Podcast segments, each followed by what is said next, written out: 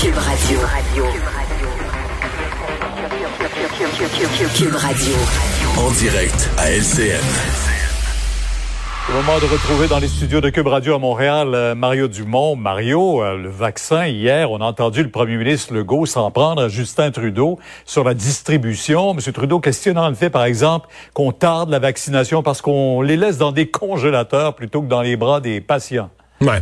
J'aurais deux commentaires. Le premier, c'est que je ne pense pas que les citoyens euh, soient très heureux. Bon, on peut être partisan pour un ou pour l'autre, mais soient très heureux sur un sujet aussi sensible, peut-être le plus important de ce qu'on vit présentement, le vaccin, la vraie solution, de voir les gouvernements se chicaner sur la place publique.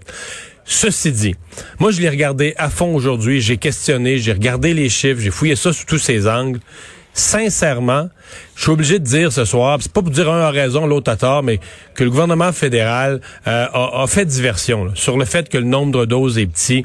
C'est pas vrai. Euh, l'accusation aux provinces, c'est pas vrai. Euh, pas que c'est pas vrai qu'il y a des doses à certains endroits dans des réfrigérateurs. L'explication est assez simple. On fait des livraisons une fois par semaine.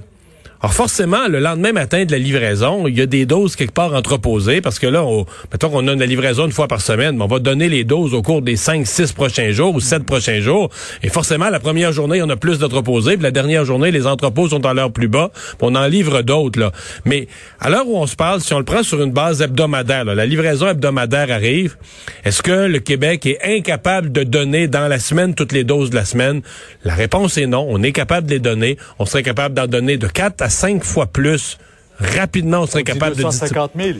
Absolument. Euh, tout ça est vérifié. Tout ça s'appuie sur les campagnes, par exemple, de vaccination pour la grippe saisonnière qu'on connaît. Donc, euh, j'ai malheureusement l'obligation de dire, euh, le gouvernement fédéral a de la misère à avoir des doses. Je dis pas que c'est facile pour eux. Je pense qu'ils ont commis des erreurs, le sont pris avec. Je dis pas qu'ils font pas des efforts pour courir après des doses, mais cette histoire-là est une diversion sur la vraie question. Et il n'y a pas, pour rassurer les gens, c'est pas vrai qu'il y a des doses qui vont dormir inutilement dans des, des, des, des frigidaires ou des congélateurs pendant que les citoyens attendre. Les doses qu'on a au Québec, on les distribue, on les administre à des, patients.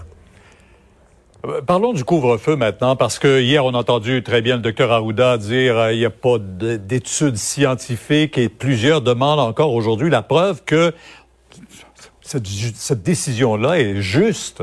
D'abord, d'abord euh, j'ai entendu Québec solidaire, entre autres, demander cette preuve scientifique. Je pense que le PQ était là un peu dans le même sens. Euh, c'est un manque de sérieux. Je veux dire, euh, il s'en est jamais fait de couvre-feu au Québec. On, peut toujours même pas aller voir les expériences de 2012, 2014, 2017 des couvre-feux précédents. Il n'y en a jamais eu de pandémie, puis on n'a jamais eu de couvre-feu. Donc, la science, elle est assez simple. La science, là, c'est que il faut réduire les contacts. Donc, les moyens qui permettent de réduire les contacts vont contribuer à réduire la propagation. on, on est pour ou on est contre. Si on est contre, qu'on le dise mais qu'on dise de dire qu'on est contre en demandant une étude scientifique qui de toute évidence n'existera pas, là, n'est pas disponible, n'existera jamais, c'est bidon comme propos. Pour le reste, est-ce que ça va marcher ou pas? Ça repose sur nos épaules. je veux dire quelque part, euh, il y a une partie qui repose sur les épaules du gouvernement. Euh, la CNESST qui surveille mieux les chantiers, euh, la vaccination, ça on peut rien faire nous autres les citoyens, ça repose sur les gouvernements. Mais toutes les mesures comme le, le, confinement, les, les, demandes de respecter la distanciation, de pas faire de party. Là, on nous ajoute, ben garde, pour pas qu'il y ait des gens qui se faisaient des soirées, qui sortaient le soir, on, met le couvre-feu de plus. En bout de ligne, ça repose sur nous. Et Pierre, je vais dire, moi, je, je pense qu'on est tous écœurés de, de, ces mesures-là. On veut que ça finisse. Et je vois des gens qui sont très défaitistes, qui disent oh, ça marchera pas, c'est sûr que ça marchera pas, ça n'a pas marché la fois d'avant. Euh, écoutez, je pense qu'il y a un coup à donner pendant un mois de se discipliner. Il faut que ça marche. Là. c'est moi, LCN, c'est moi qui ai l'honneur tous les jours de les donner, les donner les chiffres. Là. Je veux dire, la semaine à 11 h faut que ça baisse. Il faut qu'à 11 h la semaine prochaine, j'annonce 2000, euh, puis 1700, puis 1500. Sincèrement, il faut que ça reparte à la baisse, puis assez rapidement pour qu'on puisse espérer le 8 février, commencer des, réouvertures. Moi, j'y crois et je l'espère sincèrement. Là. Mm-hmm. Ah, le gouvernement joue gros là-dedans, mais on le dit, nerf de la guerre. C'est nous tous, le gouvernement. les vaccins qui, ouais qui a d'ailleurs autorisé un seul vaccin, tant et aussi longtemps qu'on n'en aura pas suffisamment là, pour avoir une masse critique. Euh, maintenant, revenons sur ce qui s'est passé hier aux États-Unis. Il y a quelques instants à peine, je ne sais pas si vous l'avez vu, Mario, euh, la porte-parole de Donald Trump qui est sortie 90 secondes pour dire que le président, et je cite, condamne les violences de manière aussi ferme que possible. Mais ça n'empêche pas que aujourd'hui dans le monde, partout, tout le monde ne voit que ces images qui ont miné la crédibilité des États-Unis États-Unis. Ouais. Ah, le président Trump s'est causé, euh, je dis pas qu'il avait fait des bonnes choses avant, là. il y avait bien des choses à se reprocher avant, mais là, il s'est causé un dommage irréparable. La question n'est plus de savoir s'il finit son mandat dans la déchéance ou pas. Il finit son mandat dans la déchéance. La question maintenant est de savoir est-ce qu'il finit son mandat le 20 janvier ou avant. Est-ce que les républicains eux-mêmes vont le tolérer avec les pouvoirs présidentiels euh, jusqu'au 20 janvier? Ou est-ce qu'on pourrait le déclarer inapte à gouverner avant? C'est la question qui reste.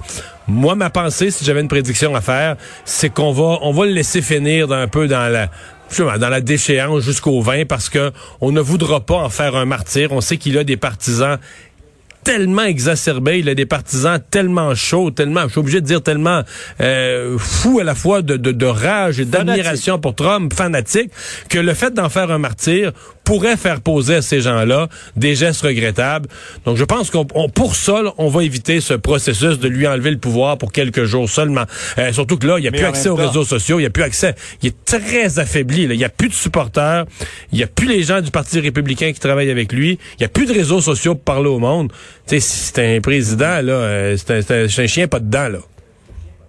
Oui, mais en même temps, c'est plusieurs voudraient qu'on évite qu'il se représente candidat en 2024. C'est la seule façon de faire. Il y a ça aussi. Et l'autre affaire, c'est ce fameux symbole qu'il se donne le pardon, qui serait la après la honte d'hier, la honte finale pour les États-Unis. C'est un président qui, après avoir fait tout ça, le 19 janvier au soir ou le 20 janvier au matin, juste avant de partir, se donne le pardon. Là. Mario, on se retrouve demain et vous serez là dès 10h sur LCN. Au revoir. Au revoir.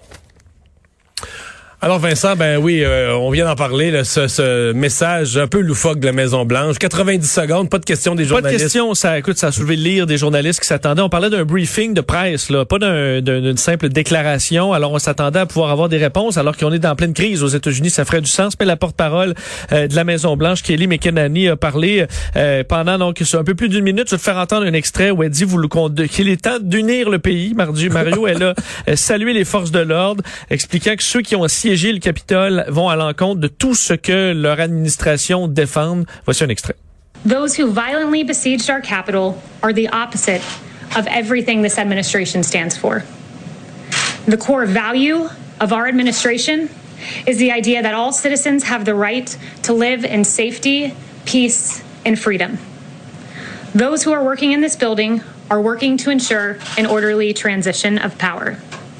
Now it is time for America to unite, to come together, to reject the violence that we have seen. We are one American people under God. Thank you very much. Mais, tu sais que si Donald Trump disait ça mot à mot lui-même, oui. dans une déclaration où il parlait pas de fraude, pas de toutes ces autres folies, mais juste ça, ça serait, ça serait déjà un message à ses supporters qui serait utile pour le mais pays. Mais il n'a pas dit non plus que c'est un message qui venait de Trump. Elle parle davantage de, des, des gens de, qui travaillent à la Maison-Blanche et qui, eux, s'assurent, ben travaillent une transition pacifique. C'est ce qu'elle a dit, mais elle n'a pas fait référence à Trump. Mais peut-être que Trump, on, on le sait pas. Là. Moi, il y aura un film un jour de fait sur les, der la les dernières semaines de Trump. Peut-être que depuis hier, il mène plus rien. Peut-être que vraiment, il y a un deal de fait. McConnell, Mike Pence, les gens de la Maison-Blanche, l'entourage de Trump, le chef de cabinet, euh, le secrétaire à sécurité, le secrétaire qui a un deal de fait. Dans fois, Trump est là, là. Parce que les téléphones se font, mais ouais. Trump, lui, il, le, le, téléphone sonne pas. Là, t'as même plus de réseaux sociaux. Là, tu joues à solitaire sur ton sel, puis t'attends le vin, là. C'est fini, là. Mais c'est un peu ça, parce que même dans, dans ce que dit la Maison-Blanche, on voit un peu ça, parlant que le personnel de la Maison-Blanche travaillait à une transition pacifique, et clairement, Donald Trump, lui, euh, ce n'est pas ce qu'il Comme s'il existe. Non, il y a peut-être... Ça se peut qu'il qu mène plus rien, rien, rien, rien, rien. Parce que c'est assez frappant. Là. Tous les personnages importants prennent des décisions. Écoute, ils mettent dans leur message, tu sais, le secrétaire à la défense hier dit, j'ai parlé à McConnell, j'ai parlé à Pence, j'ai parlé... Il met pas dans la liste, j'ai parlé à Trump. Tu sais, tu dis, c'est quasiment comme s'il voulait montrer au public que Trump mène plus rien. Là. Enfin, on va en reparler demain, sans doute. Euh, Sophie Durocher s'en vient. Je vous donne rendez-vous demain 15h30. Salut.